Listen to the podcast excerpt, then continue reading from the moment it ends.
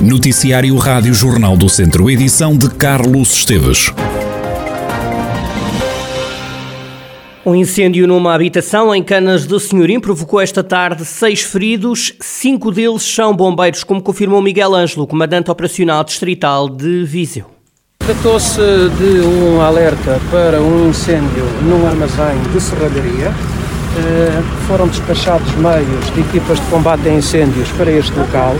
As equipas, ao chegarem ao local, foram confrontadas com várias explosões, tendo resultado desta operação seis feridos. Destes feridos, eh, cinco feridos bombeiros, dos quais dois graves e três leves, e um militar da GNR, todos já encaminhados para unidades hospitalares.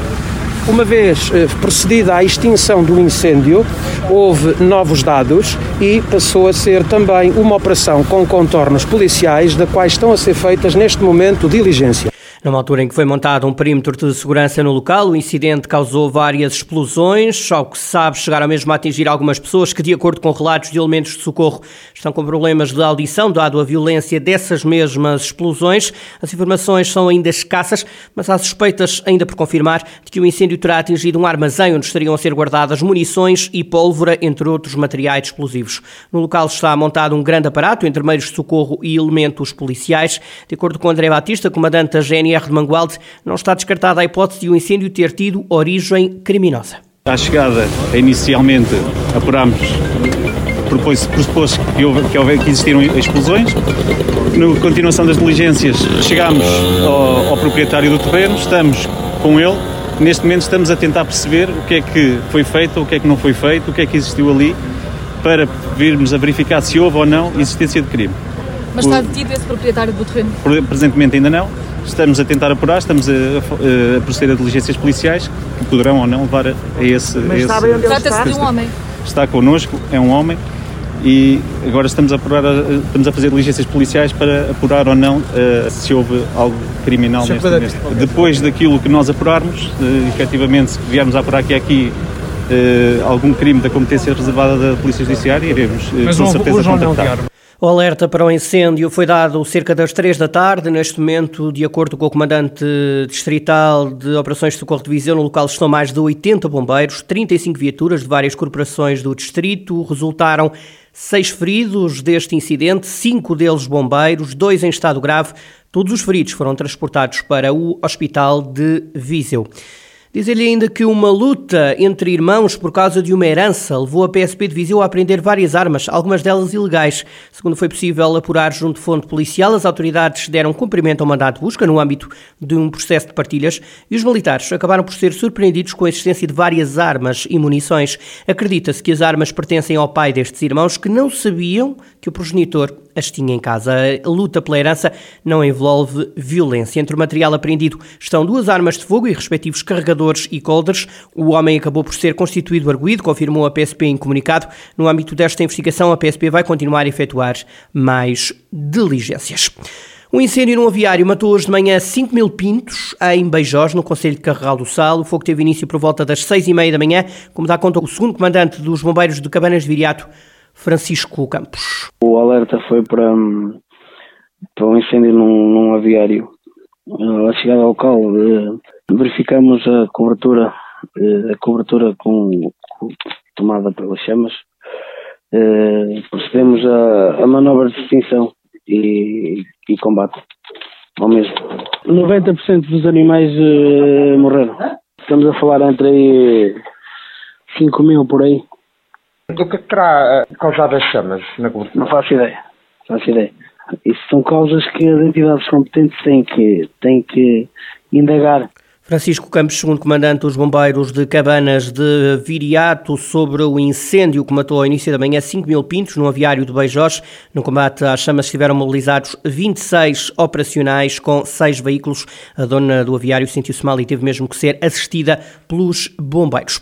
O presidente da Câmara de Viseu, Fernando Ruas, quer saber se o governo vai mesmo avançar com a construção de uma nova barragem para substituir a de Fagilte. Há uma coisa que, que se pode resumir necessidade, independentemente da solução que encontrarmos, uma necessidade urgente da, da definição da construção da, da, da barragem, Portanto, isso, eh, seja qual for o sistema que, a Câmara, que as câmaras escolham, essa é uma necessidade e que não temos a garantia. Neste momento temos um, um protocolo firmado que nos dá a responsabilidade de fazer o estudo e que a APA vai pagar, mas, portanto, eu diria que estamos no início de um processo, eu espero, e hoje ouvia o Sr. Presidente da Câmara de Mangualde eh, referir esse aspecto, espero, não sei se tem alguma informação eh, eh, ainda privilegiada, não tenho nada contra isso, mas nós iremos junto à APA saber exatamente se está garantida a, construção da barragem, sabendo, e eu perguntei isto aqui, uma barragem demora 4 anos, 3, 4 anos a construir. Em 2019, numa visita à região, o Ministro do Ambiente comprometeu-se com uma nova barragem. Fernando Ruas diz que, ainda assim, tem algumas dúvidas. Temos a garantia de que eh, eh, apoiam e pagam o estudo que a Câmara de Viseu vai fazer em, em, em sua substituição, até para, para, tornar o processo mais célere. E aquilo que ouvimos, eh, todas as garantias foram dadas de forma oral possivelmente, não sei se o ministro continuará a ser o mesmo. o compromisso, digamos, é mais sólido, se houve anteriormente. Se o ministro for, ou temos que lhe contar a história, mas, digamos, verdadeiramente só acreditamos quando começamos a ver a obra e, e, digamos, decisões tomadas sobre isso. Neste momento, ainda não há nada. Fernando Ruas, presidente da Câmara de Viseu, mostrou-se ainda satisfeito com o decorrer da reunião que teve ontem com os autarcas de Mangualde, Nelas, Sátão e Penalva do Castelo sobre a água. Fernando Ruas não falava num encontro produtivo em que foi analisada uma eventual adesão às águas do Douro e Paiva. Esta hipótese está ainda em estudo. O Viseu 2001 vai receber o Benfica nos oitavos de final da Taça de Portugal. O treinador do Viseu 2001 ficou satisfeito com o sorteio. Paulo Fernandes queria, no entanto, que tivesse saído uma outra equipa para que os vizienses tivessem mais hipóteses de seguir em frente na taça. Com satisfação, porque o Benfica é sempre um, uma equipa que traz muita motivação às equipas adversárias. Claro que gostaríamos no plano esportivo que gostaríamos de ter uma equipa mais acessível, mas também nesta altura todas as equipas se gigantam. Por isso agora temos, a, a, temos o Benfica e quando chegar à altura dia 19 de, de março, cá estaremos eh, bem preparados, com certeza absoluta, para receber o, esse nosso adversário. Paulo Fernandes, treinador do Viseu 2001, já antever o sorteio dos oitavos de final, é o Benfica, o adversário dos vizienses. Nunca o Viseu 2001 ganhou ao Benfica. Os encarnados ganharam todos os jogos, tanto para a primeira divisão como para a Taça de Portugal. O último jogo entre vizienses e águias acabou em goleada. Os encarnados venceram por 5 bolas a 0 em outubro do ano passado. Menos sorte teve a equipa feminina do Viseu 2001, que foi eliminada da taça. As atletas vizienses perderam por 5-1 frente ao Atlético Clube de Portugal. No final do jogo, Roger Nunes, treinador do Viseu 2001, diz que o jogo foi resolvido nos pormenores. Foi um jogo realmente super intenso e equilibrado, nós já sabíamos, eu conhecia a equipa do Atlético, tem jogadoras que jogaram na primeira divisão, uma equipa com muita qualidade. E nós entramos no jogo logo com um penalti. O jogo esteve nos detalhes e nos detalhes nós fraquejamos, foi aí que falhamos porque no global nós discutimos o jogo uh, cara a cara, foi um jogo super equilibrado. Na segunda parte depois fomos atrás do prejuízo, ainda com um pouco mais de intensidade e depois a começar a faltar raciocínio. O treinador do Viseu 2001 assegura que esta derrota não vai pesar nos próximos jogos da equipa. Não queria moça nenhuma. Nós, nós conseguimos separar bem as coisas. Uh, o, o, nosso foco é claro que chegando a uma quinta eliminatória, portanto, chegando aos oitavos de final, numa prova da Taça de Portugal, onde estamos entre as 16 melhores, sonhamos sempre chegar aos quartos de final. E o jogo resolveu-se nos pormenores e, e, as jogadoras sabem perfeitamente isso, que foi, que foi de pormenores. No, no dia de ontem perdemos 5-1 e se calhar se jogássemos agora outra vez, eh, se calhar o jogo ia pender para o nosso lado. Foi um jogo super equilibrado e as jogadoras entendem isso perfeitamente. Agora, próximo domingo temos o jogo contra o, contra o Crasto e o chip não muda automaticamente e nós, e nós entraremos com tudo porque agora queremos uh, ser campeões distritais e, e, chegar à Taça Nacional para, mais uma vez, tentar chegar à segunda divisão. Roger Nunes, treinador do Viseu 2001 e a garantia de que a derrota na Taça não vai afetar o grupo de trabalho para os próximos jogos.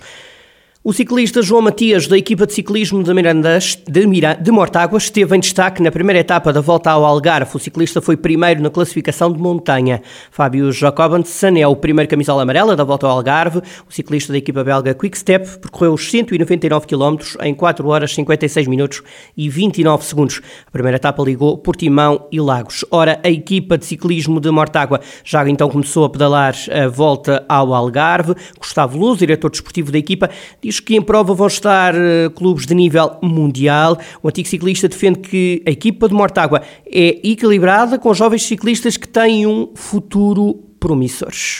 A vitória sempre é o, digamos, o objetivo principal, mas sempre temos que ter os pés no chão. Vamos lá para continuar a fazer um bom trabalho, continuar a, a evoluir e sim, sim nos limites, mas evidentemente com, com os pés no chão. A nível de classificações gerais, é muito complicado. Temos que saber qual é, qual é a corrida onde vamos. Mas não é impossível, nunca existiram os impossíveis, não é? A equipa que temos é uma equipa bastante eh, equilibrada, é bastante equilibrada, é uma equipa equilibrada, temos trepadores, temos eh, roladores, temos sprinters, eh, não são atletas de primeirísimo nivel mundial porque senón non estarían a correr aquí na, nesta equipa que é un equipa de formación. Mas são corredores com uma projeção de futuro eh, boa, são jovens, eh, têm qualidade. Gustavo Lousa, diretor desportivo da equipa de ciclismo de Mortágua, a fazer a antevisão à volta ao Algarve em bicicleta. Já foi percorrida a primeira etapa. Recordo que ligou Portimão e Lagos. 25 equipas lutam pela vitória há quase 800 km para pedalar até domingo. Tempo ainda para lhe dizer que o Lusitano Vilmoinhos está em segundo lugar na luta pelo título distrital de futebol. Os trambelos receberam e venceram o Lamelas por uma bola a zero. Sérgio Fonseca, treinador do Lusitano, entende que o clube de Vilmoinhos ganhou justamente o jogo. Foi um jogo difícil, contra um bom adversário, em que, em que tivemos que nos superar para, para conseguirmos garantir os três pontos. Houve um, um, ou outro lance que nós, que nós tivemos um pouco apáticos, mas por outro lado também, se calhar essa ligeira superioridade do nosso adversário também tem a ver com a qualidade que eles têm, porque estamos a falar com uma equipa que tem muita qualidade. Não jogamos sozinhos, mas depois penso que nós começámos a pegar no jogo, começámos a ter mais bola, começámos a criar mais situações de perigo e penso que é aí que, eh, por momentos, estivemos por cima do jogo também. Ora, do lado do Lamelas, o treinador Xando diz que no futebol quem marca merece ganhar. Apesar da derrota, o técnico deixa elogios ao comportamento dos jogadores do Lamelas. O resultado é justo porque o Lusitano fez um gol e nós não fizemos. Os jogos são feitos de, são feitos de eficácia, eficácia e competência. E o Lusitano foi eficaz por isso, por isso o resultado é justo. Muito orgulhoso dos meus jogadores, muito orgulhoso do trabalho que efetuámos. Percebemos muito bem o jogo e aquilo que tínhamos de fazer durante o jogo. E sou, sou um homem, um treinador muito, muito grato aos meus jogadores, muito orgulhoso deles pelo jogo que fizeram aqui.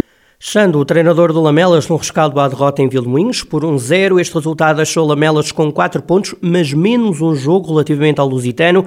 Os trambelos têm 9 pontos e estão, nesta altura, em segundo lugar na luta pelo título distrital de futebol.